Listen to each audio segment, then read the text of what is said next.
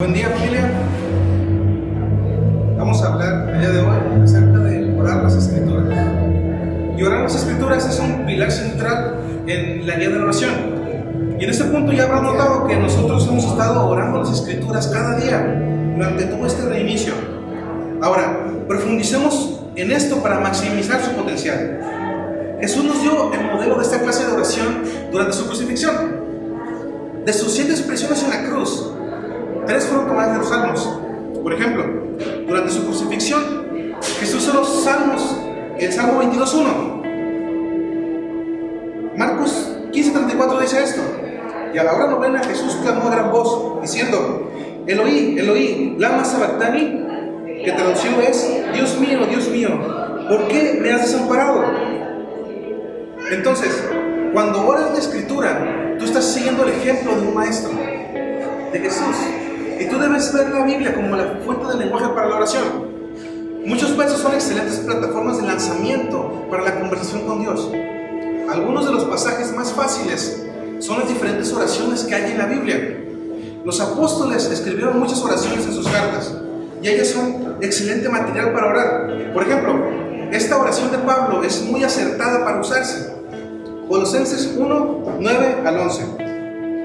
Por lo cual también nosotros, desde el día que lo oímos, no cesamos de orar por nosotros y de pedir que seáis llenos del conocimiento de su voluntad en toda sabiduría e inteligencia espiritual, para que andéis como es digno del Señor, agradándole en todo, llevando fruto en toda buena obra y creciendo en el conocimiento de Dios, fortalecidos con todo poder, conforme a la potencia de su gloria, para toda paciencia y longanimidad.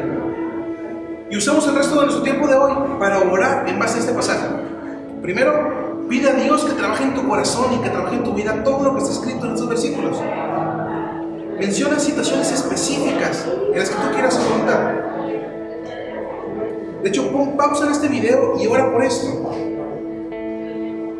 Segundo, piensa en alguien en que tú quieras bendecir el día de hoy.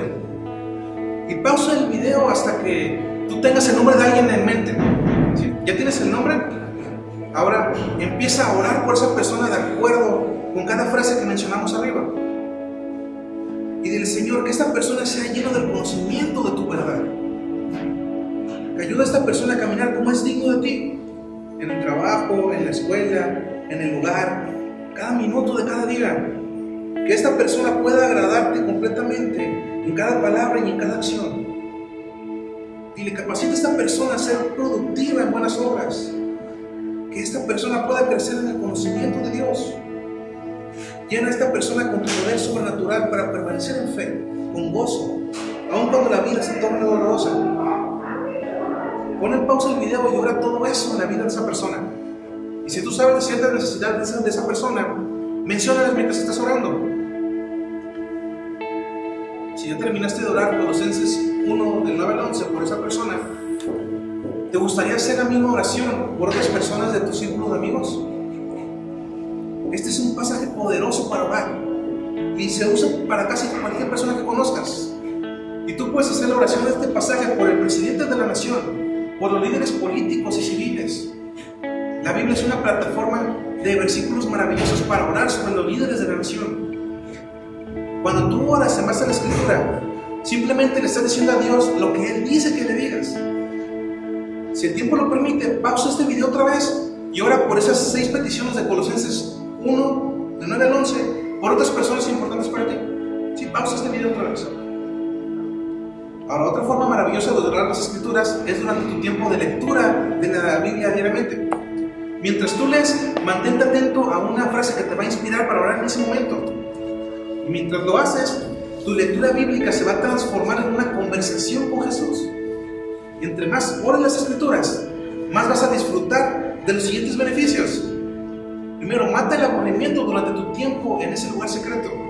Te vas a involucrar más y vas a tener más energía.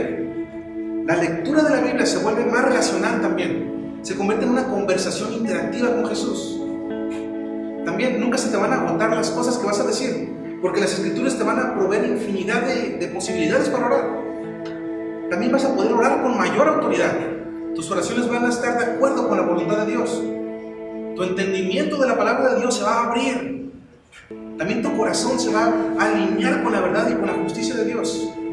Y estos beneficios tú los puedes obtener al orar las escrituras. Que tengas un buen día y que Dios te bendiga.